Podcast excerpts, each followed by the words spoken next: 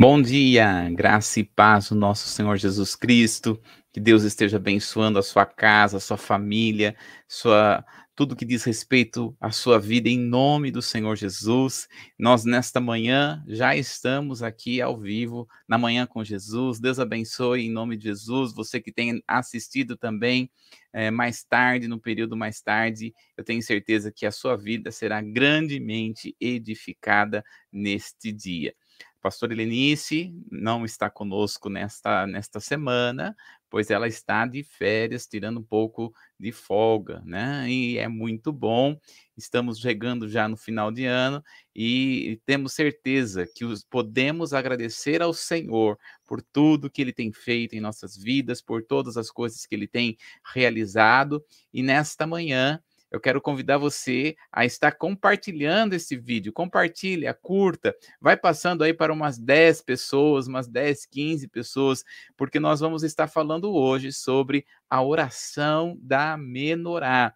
Nós vamos estar falando sobre esta peça que estava no tabernáculo, que ela aponta para nós como uma forma de oração, uma forma de pedido, e eu tenho certeza que você será grandemente edificado. Então vai passando, vai compartilhando, vai passando, compartilhando e curtindo também. É, e eu tenho certeza que o Senhor vai trabalhar. Coloca aí também seus comentários, você pode estar fazendo os seus pedidos de oração, que nós vamos estar orando por você, orando pela sua casa, orando pela sua família. Então, Vamos então crer que Deus está fazendo e realizará grandes coisas. Hoje, como a nossa pastora não está aqui, quem está conosco é a Angélica. Bom dia, Angélica. Bom dia, graça e paz, Bruno. Graças a Deus. Que bom estar com você aqui. Eu tenho certeza que você vai fazer o papel da pastora, né? No sentido de ler aqui os versículos que nós vamos estar estudando. Amém? Amém. Muito bem. É, nós vamos estar fazendo hoje, termina hoje é o último dia do mês de novembro e nós instituímos o mês de novembro como o mês da oração. Então nós fizemos aqui, temos aqui uh, um devocional para cada dia desse mês, para nós estarmos orando juntos, para nós estarmos buscando ao Senhor juntos. Eu gostaria de pedir aqui para a Angélica estar lendo para nós aí uh, a devocional dessa, dessa do dia de hoje. Amém. É, gastando bem os dias da sua vida, segundo João 8, cautelai-vos para não perder aquilo que temos realizado como esforço, mas para receberdes completamente o galardão. Primeiro, a honra aprimorar grandemente a sua vida. Segundo, a honra traz grandes recompensas. Terceiro, recompensas que Deus quer que você receba. Quarto, não deixe para aprender no final da vida. Quinto, percorra fielmente o caminho da vida para cumprir a sua vocação. Sexto, construa um lugar de segurança e força. Senhor Jesus, ensina-nos a contar os nossos dias para que caminhemos na sua grandiosa graça. O dia do amanhã não pertence, por isso ensina-nos a buscar a sabedoria do Senhor. Muito obrigado do nosso pastor Paulo Morimoto. E aí tem as orações, né? Ore pela, pelas obras e serviços da prefeitura, agradeça ao Senhor por esse tempo de oração e ore pela Europa. Amém. Então nós vamos estar depois fazendo, orando aqui, fazendo, colocando diante do altar do Senhor esses pedidos de oração. E você que está nos assistindo também pode estar fazendo os seus pedidos de oração nesta manhã. E eu tenho certeza que o Senhor vai trabalhar poderosamente na sua casa, na sua vida, em nome do Senhor Jesus. Como é Deus é bom. Ele diz a palavra que Deus é bom e a sua misericórdia Dura para é? sempre. Amém. Dura para sempre. Amém. Exatamente. Então a misericórdia do Senhor tem durado sobre as nossas vidas, dura para sempre. A misericórdia do Senhor são as causas de nós não sermos consumidos. Vamos então para a oração da menorá, vamos então começar o nosso estudo. Você que está aqui pode então desde já né, começar a anotar aqui. Se você quer os nossos slides, você pode sim entrar em contato conosco, que nós enviaremos esses slides que estão aqui. E hoje, não sei se você sabe, Angélica, mas ontem, em, em Israel, come, começou os nove dias da comemoração da festa da Menorá, a festa das luzes, que é conhecida como a festa da, do Hanukkah. E por providência divina, nós vamos estar falando hoje sobre a oração da menorá, a oração que ela representa para nós. E eu creio que se você não sabe, né, um pouco sobre a menorá, você vai ficar sabendo hoje o que como é e como que foi a menorá ou o candelabro, né? Olha só, isso daqui é, pode ser também é chamado muitas vezes como candelabro. Vamos então para Êxodo, no capítulo 25, do verso 23 ao 30. Êxodo, capítulo 25, do verso, do verso 23 ao verso 30. Vamos lá? Farás também uma mesa de madeira de acácia, e dois cúbitos serás o seu comprimento, de um cúbito a sua largura, e de um cúbito e meio a sua altura Cobrir, cobrirás de ouro puro e farás uma bordadura de ouro. Também lhe farás um redor, redordo da largura de uma mão, e ao redor qual farás uma bordadura de ouro. Também lhe farás ou quatro argolas de ouro, e manterás as argolas nos quatro cantos de cada que estão sobre os seus quatro pés Perto do redordos estarão as argolas nas quais se meter, meterão os varais para que se levantar a mesa. Farás para se levantar a mesa com eles os varais de madeira de acácia, os cobrirá de ouro, e também farás os seus pratos e os seus incensários, e os seus copos e as suas taças que que hão de oferecer as liberações de ouro puro e farás. Porás sobre a mesa os é, pães. Angélica, da... eu acho que está errado aqui, eu, eu que coloquei errado, olha só. Na verdade, é Êxodo 27. Ah, 27? Isso. Êxodo 20... capítulo 27. Ah. É, uh, nós vamos ler aqui Uh, a partir do verso, deixa eu pegar aqui, Êxodo capítulo 27. Uh, ah.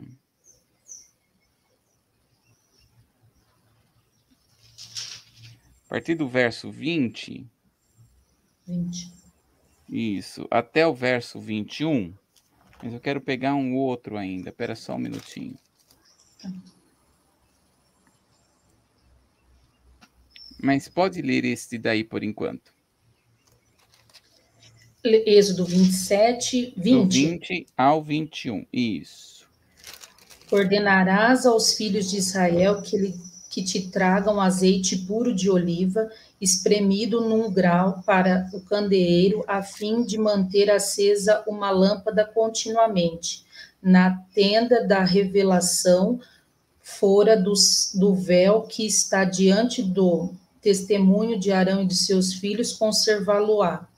E em ordem desde a tarde até pela manhã, perante Jeová, este será um estatuto perpétuo a favor dos filhos de Israel pelas suas gerações.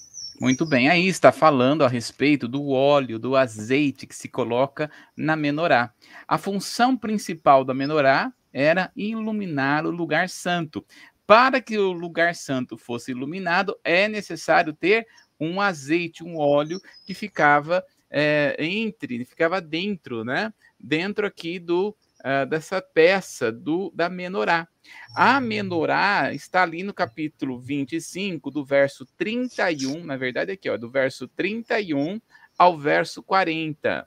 Êxodo 25, do 31 ao 40. Agora sim, é, agora é o candelabro. Farás também um candelabro de ouro puro, e de ouro batido se fará o, cande o candeeiro. Também os seus cade pedestais como sua haste, e os seus copos, suas maçãs e as suas açucenas formarão com ele uma só peça. Seis braços sairão dos seus lados, três braços do candeeiro sairão de um lado dele e três do outro. Num braço haverá três copos a modo de flores de amêndoa, juntamente com uma maçã e uma açucena. Assim sucederão os seis braços que saem do candeeiro. No mesmo candeeiro haverá quatro copos de mo do modo de flores de amêndoas, com as suas maçãs e com as suas açucenas. Haverá uma maçã sob dois braços, formando um haste e uma só peça, outra maçã sobre dois outros, e ainda outra maçã sobre dois outros braços. Assim será com seis braços que saem do candeeiro.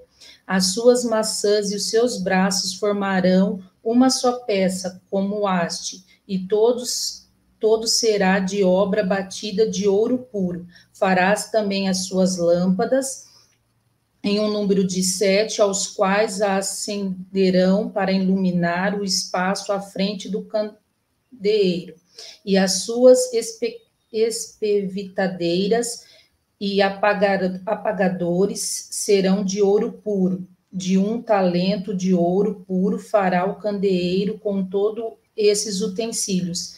Vê que os faça conforme o modelo que foi mostrado no monte. Eu acho tão tremendo assim, né?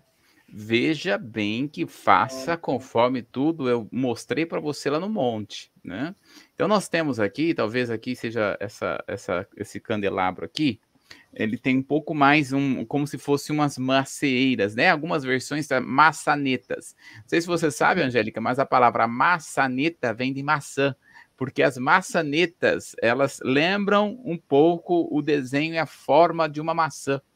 Então é por isso que está falando que uh, as pontas do candelabro, né, essas pontas do candelabro aqui, ele tem que estar redondo, como uma maçaneta, redondo, como uma, uma maçã.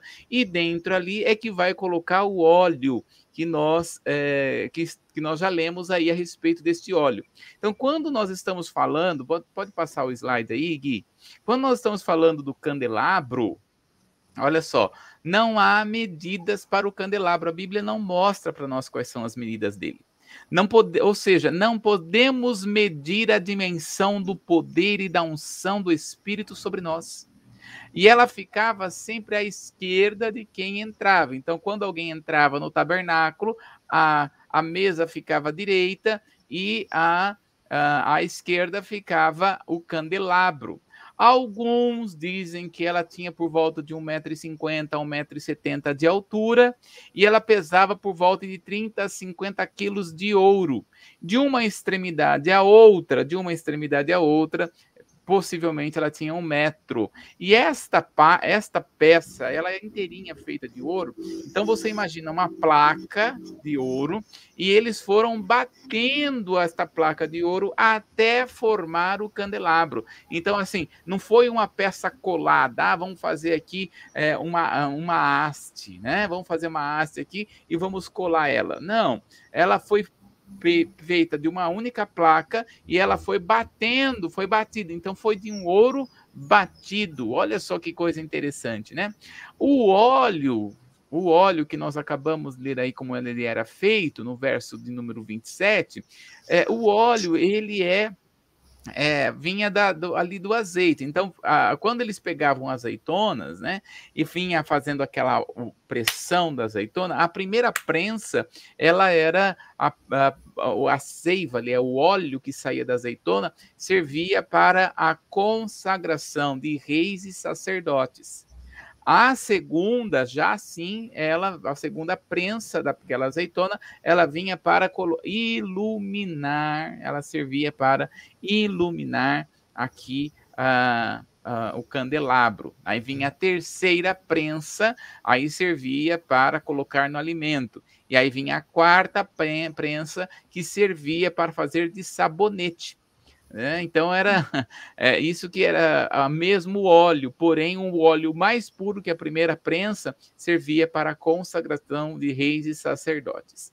Mas quando nós olhamos para a palavra, nós vamos olhar aqui e ver que Jesus é representado, o homem é representado e a igreja é representado pelo, pela, pela menorá.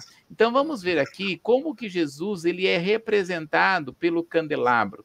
Olha aí comigo em Lucas, no capítulo 4, do verso 18 e 19. Esse Lucas capítulo 4, ele tem tantas revelações, do verso 18 e 19, tem tantos ensinos que ele tem uma profundidade tremenda quando nós olhamos por vários aspectos. Vamos ver aqui Lucas capítulo 4, 18 e 19.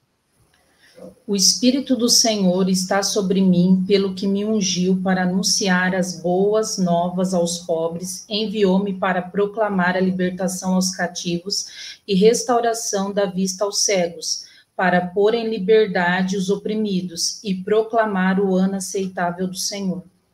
Muito bem. Então, quando nós estamos falando aqui, o Espírito do Senhor está sobre mim. Então, o que, que a menorá ela representa? Ela apresenta também a presença do Espírito Santo. Ela representa também a, o próprio mover de Deus. Ela representa a plenitude do Espírito Santo. Se você observar, são sete pontas. E quando nós observamos a palavra do Senhor em Apocalipse, no capítulo 4, não está aí, né? Mas vamos, vamos, estou lembrando agora desse texto. Apocalipse no capítulo 4, olha só que interessante, eu acho que é o verso 5. Apocalipse no capítulo 4, exatamente, no verso 5. Vamos ver aqui. Do trono saem relâmpagos, vozes e trovão. Diante do trono ardia sete lâmpadas de fogo, que são as sete os sete Espíritos de Deus. Olha só, nós vamos lembrar que a menorá, ela servia como lâmpada lá no tabernáculo. E aí ele fala assim que quando a, a, ele viu, João viu a, o trono do Senhor, ele viu sete lâmpadas. O que, que ele viu? A menorá diante do trono do Senhor. O que é a menorá? Você vê que são sete lâmpadas, são sete tochas. E quando nós olhamos para Isaías, no capítulo 11, no verso 2, vamos dar uma olhadinha lá? Isaías, capítulo 11, no verso 2. Olha só o que a palavra do Senhor nos diz. É, é, é veja como que existe uma conectividade na própria Bíblia. A Bíblia explica a própria Bíblia. É tremendo quando isso acontece. 11:2, né? Descerá sobre ele o espírito de Jeová, o espírito da sabedoria e do entendimento, o espírito de conselho, de fortaleza, o espírito do conhecimento, do temor a Jeová. Muito bem, veja que são sete, veja que nós falamos sobre sete espíritos, não é que Deus tem sete espíritos, é porque o Espírito Santo é representado pela, pela menorá, que tem sete pontas, que aponta para a, a plenitude virtude do Espírito. Vamos ver qual é? Primeiramente é o Espírito do Senhor e a Vé. Não gosto muito de Jeová, né? Mas é Espírito do Senhor e a Vé. Depois. O Espírito, de sabedoria. Sabedoria. Entendimento. Entendimento. Conselho. Conselho. Fortaleza. Fortaleza. E de conhecimento de temor. Conhecimento e, e temor. temor.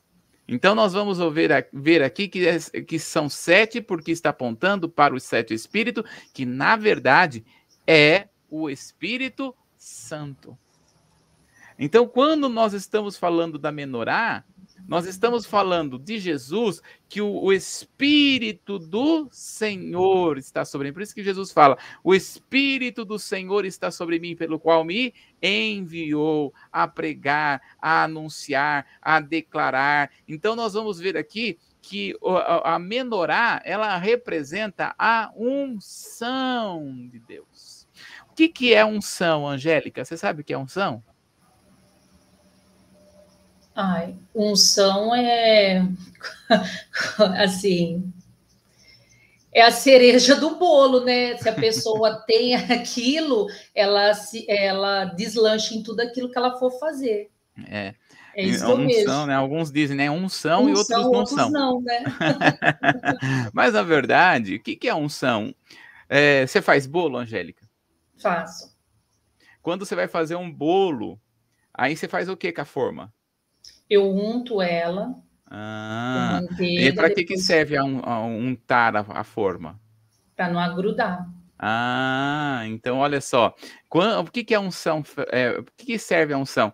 A unção é separação. Porque você não vai grudar, você unta a forma para não grudar. Então é assim que serve a unção. A unção é uma separação específica para fazer a obra de Deus.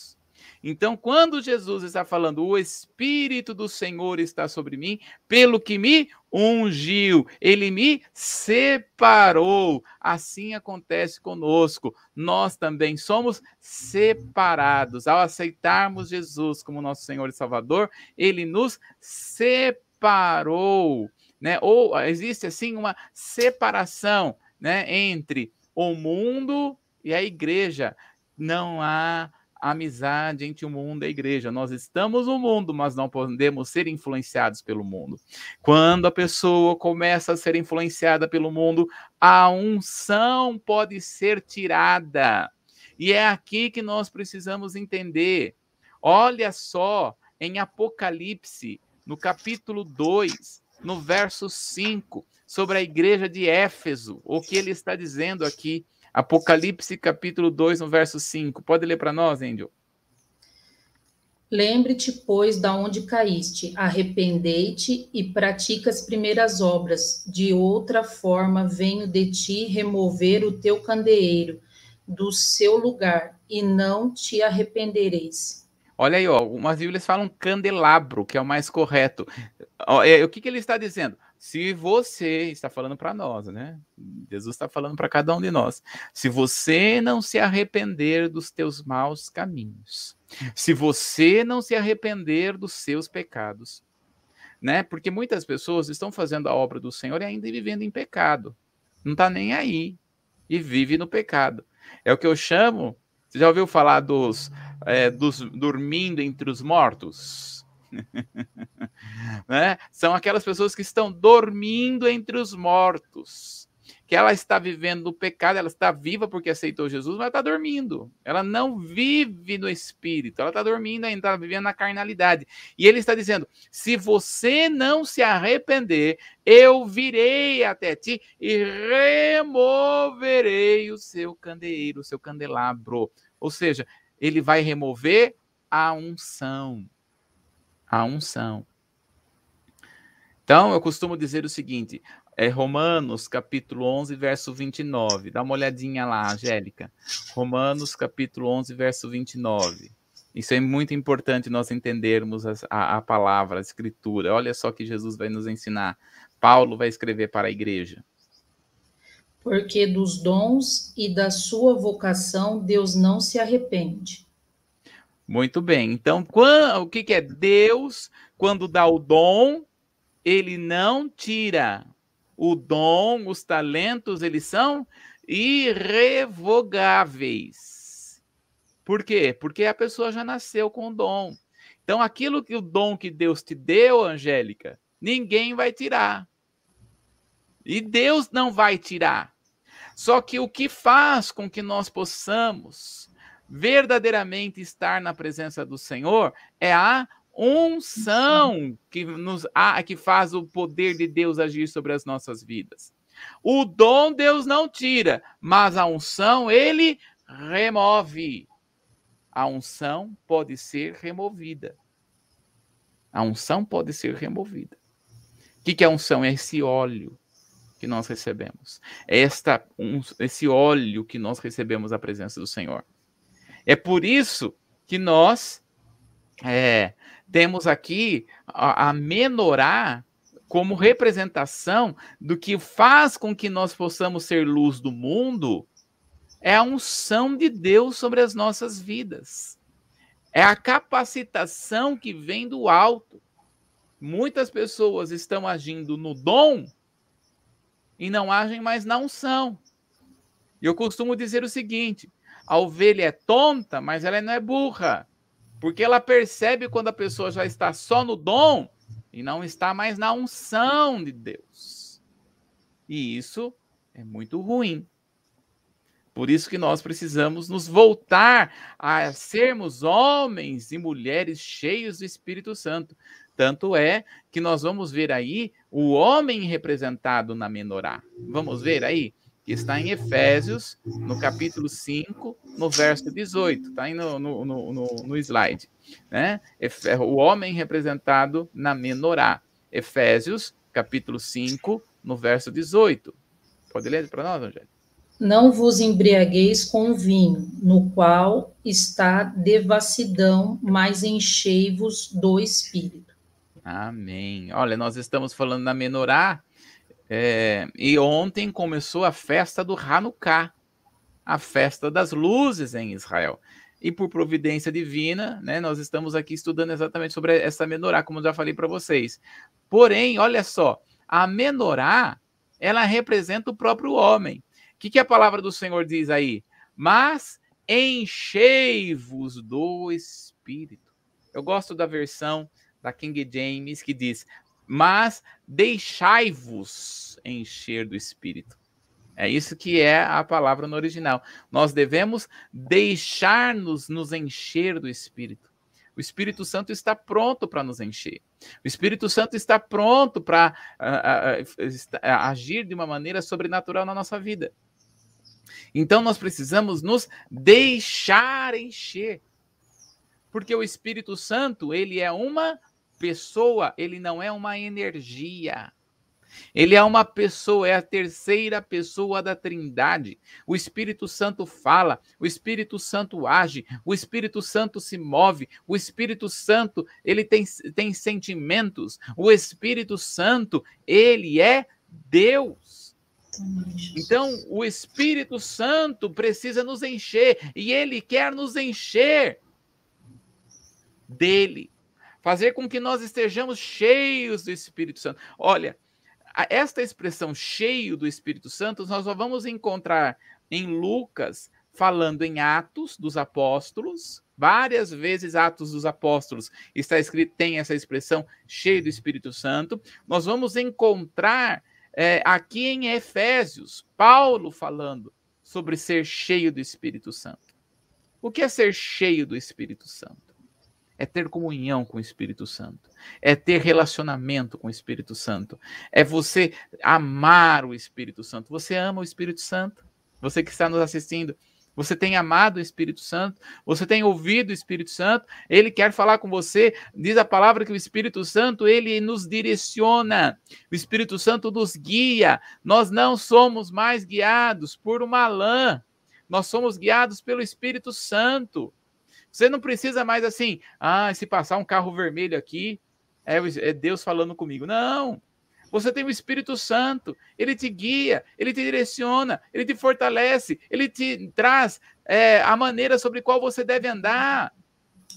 O Espírito Santo, ele é real e nós devemos fazer do Espírito Santo esta pessoa real. Eu costumo dizer que o Espírito Santo ele é mais real para mim do que para muitas coisas, porque ele é Deus. Agora, o homem representado nessa menorá, porque nós somos uma, menor, uma menorá ambulante. Por quê?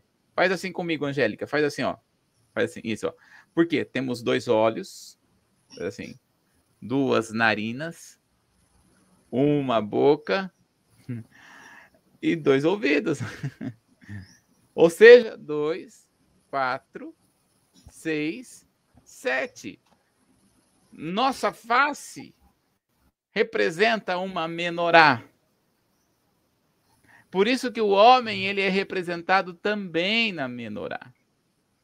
Agora, não somente o homem, mas a igreja é representada pela menorá. Vamos para Mateus, capítulo 5, do verso 14 ao 16. Mateus capítulo 5, no verso 14 ao verso 16. Olha lá, pode ler para nós, Angélica, assim que você achar. 14 a 16. Vós sois a luz do mundo. Não se pode esconder uma cidade situada sobre um monte. Ninguém acende uma candeia e coloca debaixo do módio, mas no velador. Assim ilumina todos os que estão na, na casa. De tal modo brilhe a vossa luz diante dos homens, que lhes sejam as, as vossas obras, glorifiquem ao vosso Pai que estás no céu. Olha só, como é que nós vamos brilhar a luz do Senhor sobre nós? A unção do Senhor, o óleo do Senhor está sobre nós e agora nós vamos quando nós andamos, quando a igreja anda, porque a igreja ela é imparável. Conforme nós vamos andando, esta luz vai brilhando. Aonde nós vamos, essa tocha vai sendo levada, é a presença do Senhor vai conosco. Então, a luz das obras que glorificam o nome do Senhor, a maneira como nós andamos, falamos, agimos, resplandece o Espírito do Senhor que está sobre nós. Então, a igreja ela é representada sendo luz do mundo. Nós somos chamados para sermos luz do mundo. Agora, não somente isso, mas olha só, vamos entender então. Vimos aqui a representação, o que é a menorá. Vamos então ver a oração da menorá. O que ela, o que a oração da, da, da menorá representa? Primeiramente, a oração da menorá representa perseverança. Mais uma vez, Angélica, volta comigo lá para Êxodo, capítulo 27. E vamos ler novamente do verso 20 ao 21. Olha só o que ele está falando aqui com respeito à, à maneira perseverante que os sacerdotes tinham de estar colocando óleo sobre o candelabro.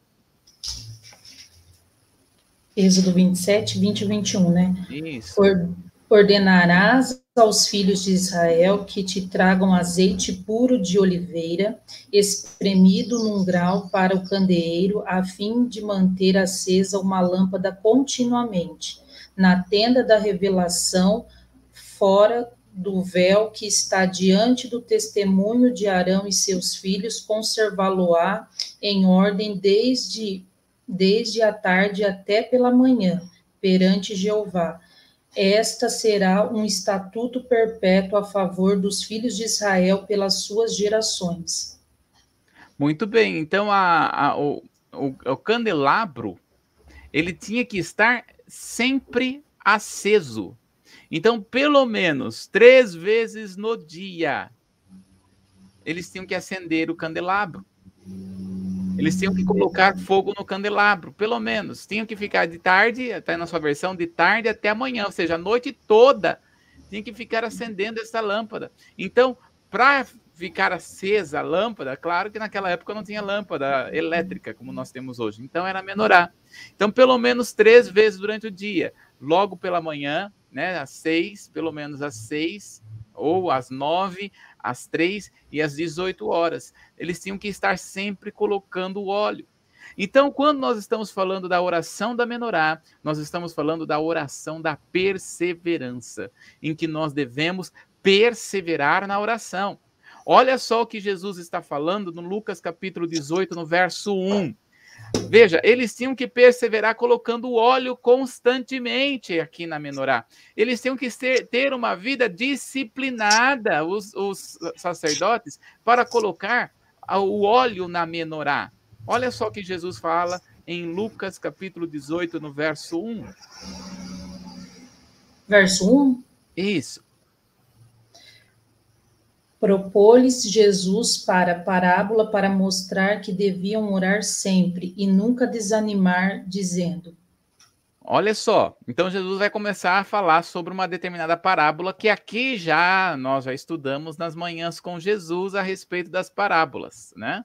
E aqui desta parábola da viúva, né? Se não me engano, é Lucas 18, ele está falando aí essa parábola que per eh, persevera na oração, persevera no pedido. Veja só, Quando nós estamos falando da oração de, de, de amenorar, nós estamos falando em perseverar na oração. Você não pode desanimar de orar. Se você ainda não recebeu o que você tem clamado diante do altar de Deus, diante da presença do Senhor, continue orando, continue buscando, porque Deus está trabalhando no seu coração. A perseverança nos mantém a tocha, nos mantém com a tocha acesa na presença do Senhor. E não é somente você orar para pedir, mas orar para ter comunhão com o Espírito Santo. Você não pode parar de buscar e ter a presença de Deus na sua vida.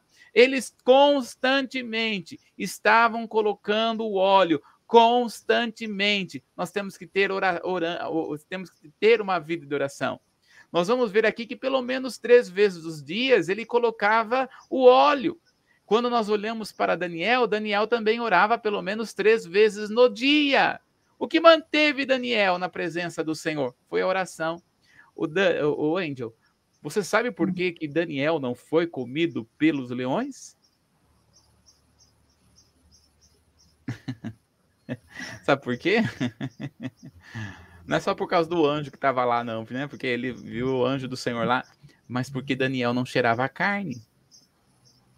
Estava no espírito, né? Exatamente.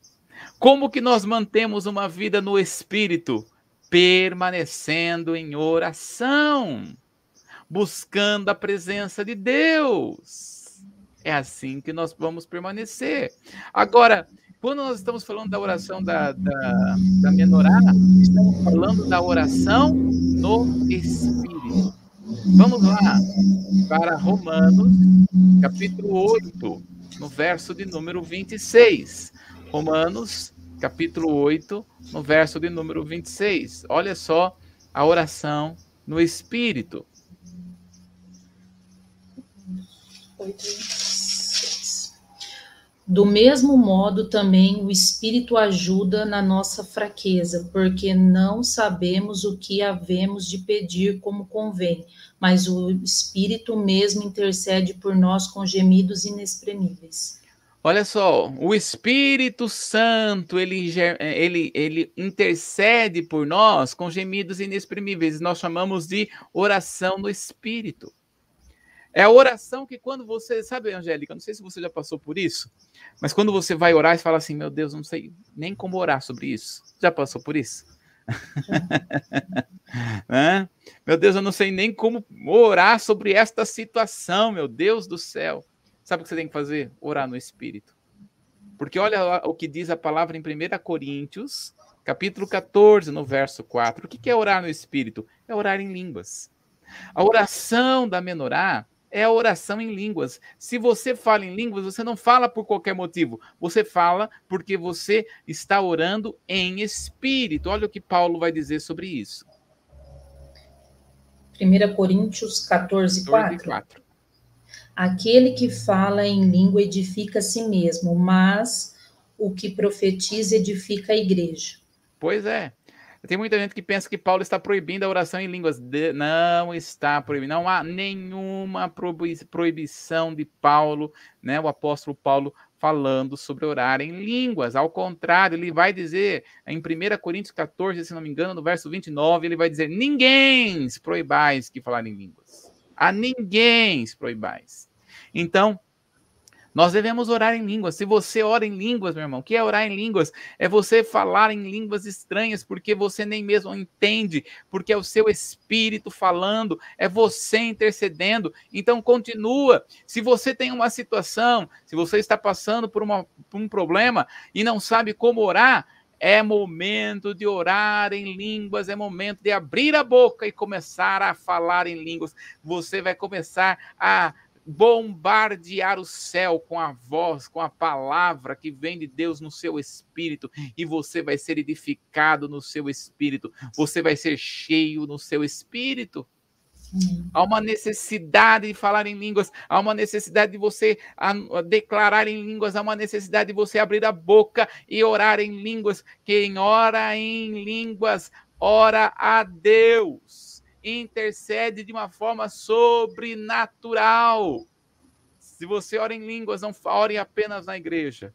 Se você ora em línguas, Tenha um tempo de dedicação em oração em línguas. Eu encontrei, né, é, em Curitiba, um pastor, 98 anos. Ele ora uma hora por dia em línguas. Já pensou que coisa maravilhosa? Né? Ele ora uma hora por dia em línguas. Ele já está, é, é, não está coordenando a igreja, mas ele intercede pela igreja dele, ele intercede pela vida dele, orando em línguas. Nós precisamos orar em línguas, é necessário. Paulo orava em línguas, ele vai dizer: Eu agradeço a Deus porque eu falo mais em línguas do que vocês. Então nós temos que nos voltar a orar em línguas. Se você ora em línguas, abre a sua boca e começa a orar em línguas. Ah, mas não tem quem interprete. Não há. Quando Paulo fala que é que há, toda vez que alguém ora em línguas há uma necessidade de interpretação, ele não está colocando como via de regra, ele está colocando como forma de edificação para a igreja. Então, como é que alguém vai edificar a igreja se alguém não está falando em línguas? Não é verdade? Então, há uma necessidade de nós abrirmos a boca e falar em línguas. Fala em línguas, irmãos. Fala em língua. E aí você será edificado de forma sobrenatural. Quando nós estamos falando da oração da menorá, nós estamos falando de uma oração de intercessão.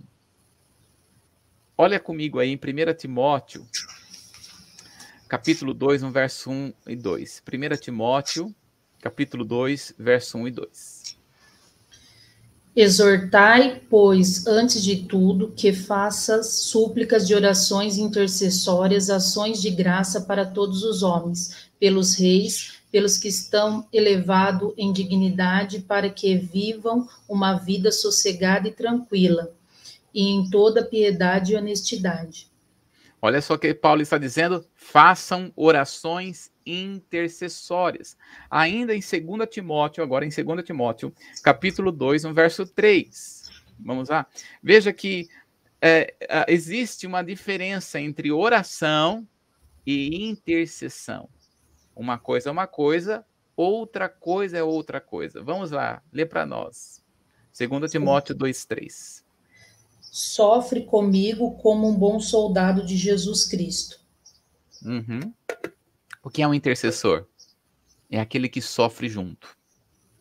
O intercessor ele não apenas faz uma, uma oração. Uma coisa, Angélica, eu falar assim: Senhor, abençoa a Angélica, abençoa, Senhor, a vida dela, abençoa a vida do Cris, abençoa, Senhor, a família, abençoa, Senhor, tudo que diz respeito a ele. Pai, guarda a vida da Angélica, guarda. Isso aqui é uma oração. Outra coisa é quando eu começo a dizer assim: vamos supor que a Angélica, eh, ela teve alguma, algum tipo de enfermidade. E eu chego diante de uma oração de intercessão: é Senhor, me perdoa da minha enfermidade. Senhor, vem me curar, vem me restaurar, Senhor. Mas espera aí, quem está enferma é a Angélica, não sou eu. Porque isto é intercessão, é você se colocar na brecha na vida de alguém. Agora, nós só devemos fazer isso se o Espírito do Senhor nos levar a fazer esse tipo de intercessão. Tem muita gente que começa a fazer a intercessão pelo outro. E aí começa a ser bombardeado. Eu lembro que eu estava passando, eh, eu estava intercedendo por algumas coisas e o Espírito e eu estava assim, saía da intercessão tão cansado, tão cansado. E eu falava para o Senhor, Senhor, eu não entendo por que, que eu estou saindo tão cansado, né? Hoje eu tenho 36, mas naquela época eu tinha 20 anos, né? Eu tinha esgotado, saía esgotado na intercessão. E aí o Senhor ministrou no meu, no meu coração, mas eu não te pedi para entrar na, nessa batalha para esta pessoa. Nós só devemos entrar na batalha se o Espírito Santo assim nos ordena. Não entre na batalha pelo seu filho, não entre na batalha pela sua filha, não entre na batalha espiritual se colocando na brecha por alguém que você, por mais que ame, mas não foi direcionado pelo Espírito a estar intercedendo daquela maneira a se colocar no lugar da pessoa. Porque se você fizer isso, você pode ser bombardeado. Em vez de vir a bomba na vida daquela pessoa, vai vir a bomba em você. Mas se o Espírito Santo te direcionar a esta intercessão, se o Espírito Santo te direcionar a ter estes gemidos, o Espírito Santo direcionava Paulo a gestacionar no Espírito. Paulo vai dizer em Gálatas, no capítulo 4, ó oh, Gálatas, por quem mais uma vez estou gemendo por vocês, gerando vocês no Espírito. Né? Então, quando nós estamos falando desta intercessão, nós estamos falando desse gemer do espírito, nós estamos falando sobre é, sentir a dor do outro, nós estamos falando em gerar Cristo no outro. E muitas pessoas que eu conheço, né, que entraram em nível de intercessão, literalmente sentia dores no ventre no sentido de gerar no espírito. Então, nós podemos entrar em intercessão se o Espírito Santo assim nos levar desta forma. Se não, tudo que a, todas as artimanhas que o inimigo tem contra a vida daquela pessoa virá sobre a sua vida. Então, quando nós estamos falando sobre intercessão, Paulo vai dizer para Timóteo: combate comigo. Você está aberto aí novamente? Está aberto ainda aí, Angélica? Segundo Timóteo 2,3. Tá. Olha o que Paulo vai dizer. Olha só como que o que é um intercessor. Lê para nós. Sofre comigo como um bom soldado de Jesus Cristo. Paulo estava sofrendo. Paulo estava aqui sendo levado para ser decapitado. E ele está falando para Timóteo: Timóteo, intercede por mim, se coloca no meu lugar, sofre comigo como bom soldado de Cristo. Isto que é intercessão. Isto que é a oração intercessória é você se colocar no lugar do outro. Porém, direcionado pelo Espírito. Porque quando você tem direção, direção do Espírito, você não vai ficar cansado, você não vai ficar com dor, não virá retaliação. Costumo dizer que Deus se compromete com aquilo que ele falou. Eu não me coloco mais em uma batalha se Deus não me falou para entrar. E eu sei que quando estou em uma batalha, Deus vai levantar um exército comigo. Quem vai fazer parte desse exército, eu não sei mas eu sei que a primeira, o primeiro passo sou eu que dou. O primeiro passo sou eu que tenho que fazer e Deus vai levantar um exército juntamente comigo na intercessão e na oração. Então, a, a, a, oração, eu poderia ficar aqui falando horas sobre intercessão. Eu lembro que eu estava em um acampamento de jovens é, no ano de 2018, mais ou menos, e estava ministrando para alguns jovens, e de repente o Senhor trouxe uma unção, uma, um poder de intercessão. E aqueles jovens começaram, chegam até me arrepiar, aqueles jovens começaram a interceder por outras nações e começaram a ver começou a, a, ouvir nomes, começou a ver pessoas, começou a sentir a dor das pessoas. Eu lembro que um dos jovens, né, daquele dia, ele começou a interceder por uma mulher que estava em uma outra nação, e esta mulher estava chorando, ele viu todo o rosto dessa mulher, passado alguns dias, passado alguns dias, ele encontrou aquela mulher andando no mercado por direção de Deus. Costumo dizer que o intercessor, ele tem ouvido do Espírito para orar pelo nome da pessoa que vem. Quantas vezes isso acontece comigo? Senhor, estou orando, estou intercedendo e vem um nome. Pá. Eu nunca ouvi aquele nome. Às vezes vem rosto de pessoas na minha frente para estar intercedendo por pessoas. Rosto de pessoas que eu nunca vi. E o Senhor começa a ministrar para mim, começa a interceder por esse, começa a interceder por esse. Eu sei que quando eu estou precisando, quantas vezes eu estava enfermo algum tempo atrás, né? Eu peguei Covid, uma dor terrível. E aí eu comecei a falar: Senhor, sussurra o meu nome nos ouvidos dos intercessores. Porque aquele que é intercessor, ele tem uma conectividade espiritual no reino do Espírito né? O Senhor vai nos levando, existe uma conexão espiritual. Então o Espírito do Senhor começa a sussurrar o nome das pessoas. Eu, quantas vezes, Pai, sussurra o meu nome para intercessores de qualquer lugar do mundo, de qualquer lugar desse país. E o Espírito Santo, eu sei, ele sussurra mesmo, ele fala.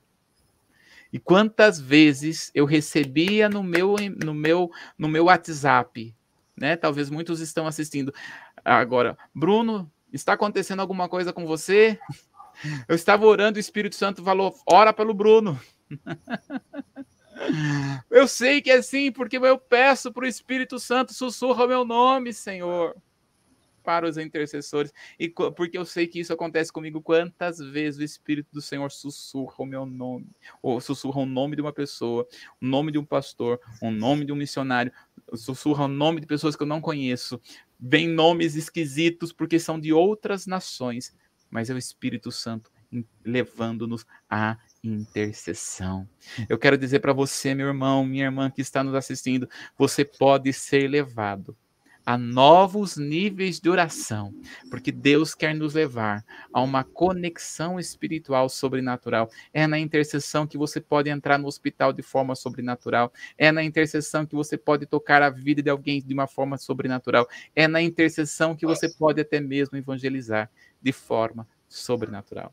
E agora, nesse momento, nós vamos estar orando. E você, né, eu gostaria que a Angélica começasse a orar e depois eu vou estar terminando a oração. Angélica, você pode estar orando pelos pedidos daquele devocional que nós vamos estar fazendo, que nós fizemos durante esse mês, terminando, né? Então, a Angélica vai estar fazendo a oração da devocional e você que pode estar é, orando conosco nós vamos estar orando em nome do Senhor Jesus. Eu creio que o Senhor vai estar trazendo cura. Amém? Amém. Amém.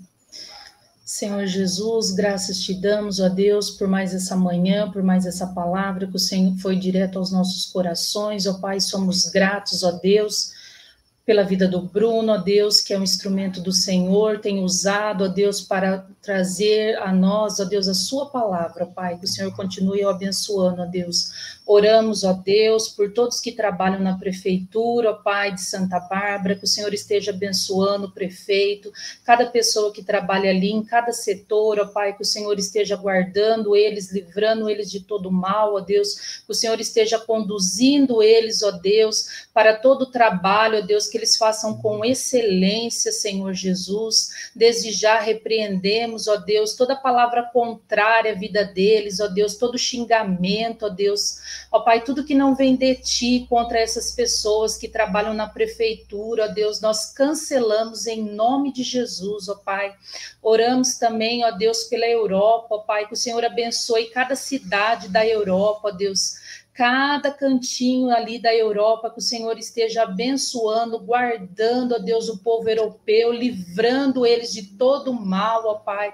Nós declaramos bênçãos, ó Deus, pela vida de cada europeu, ó Deus, que mora ali, brasileiros que estão ali, muitas vezes de outras nações, ó Deus, que moram na Europa, ó Deus, que o Senhor esteja abençoando, ó Deus, o continente europeu, que o Senhor esteja guardando, livrando de todo mal, que a palavra do Senhor seja pregada todo o tempo, ó Deus, em nome de Jesus. Declaramos bênçãos, ó Deus, sobre cada um ali, ó Deus. Em nome de Jesus, ó Pai, que o Senhor continue nos conduzindo, ó Deus, continue nos abençoando, ó Deus, a cada dia, Pai, é o que nós te pedimos em nome de Jesus. Amém.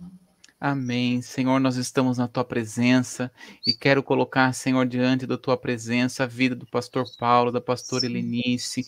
Senhor, abençoa esta viagem que eles estão fazendo, nesse tempo de descanso.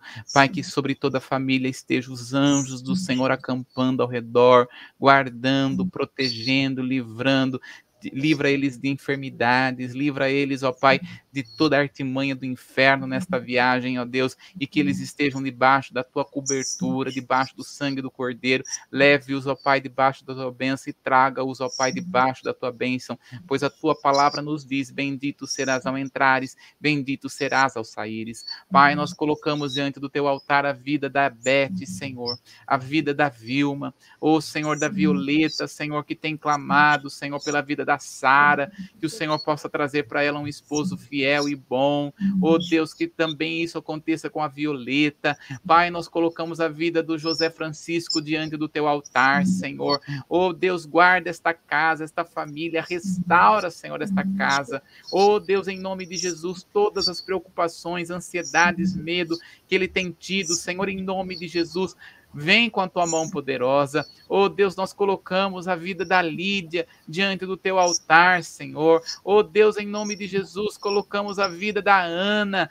Pai, colocamos a vida do Senhor, do Osmundo Carvalho Silva, da Maria do Carmo Araújo Silva, Senhor da Lícia Maria Araújo Silva. Oh Deus, em nome de Jesus, colocamos a vida da Raquel, a vida do Vitor, Senhor, dos parentes, ó Deus. Colocamos, ó Pai, em nome de Jesus, a, a salvação do Aloísio, do Hamilton, do Adriano, da Roberta, do Ezequiel, da Lívia, da Laura, Senhor, da Clemilda, Senhor.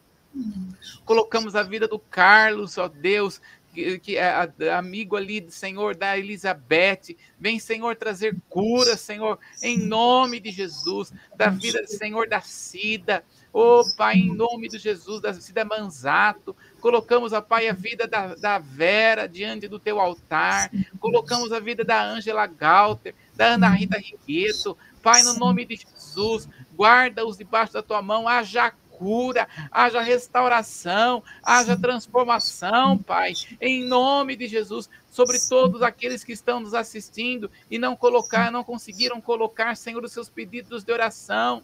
Nós pedimos ao Senhor, ó Pai, estende as tuas mãos. Oh Deus, em nome de Jesus, traz a tua mão poderosa e cumpre os desejos do teu coração, Senhor.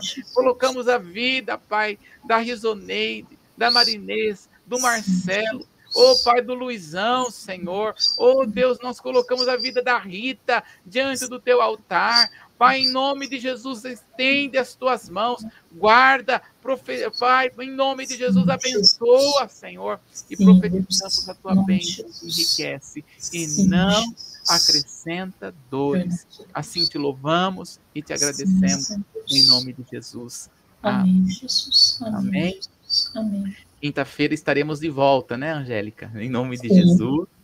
Estaremos falando sobre a oração do altar de incenso. E o que significa isso? Eu tenho certeza que será uma grande bênção. Deus abençoe você, a sua casa, a sua família. Em nome de Jesus, um grande abraço. Amém.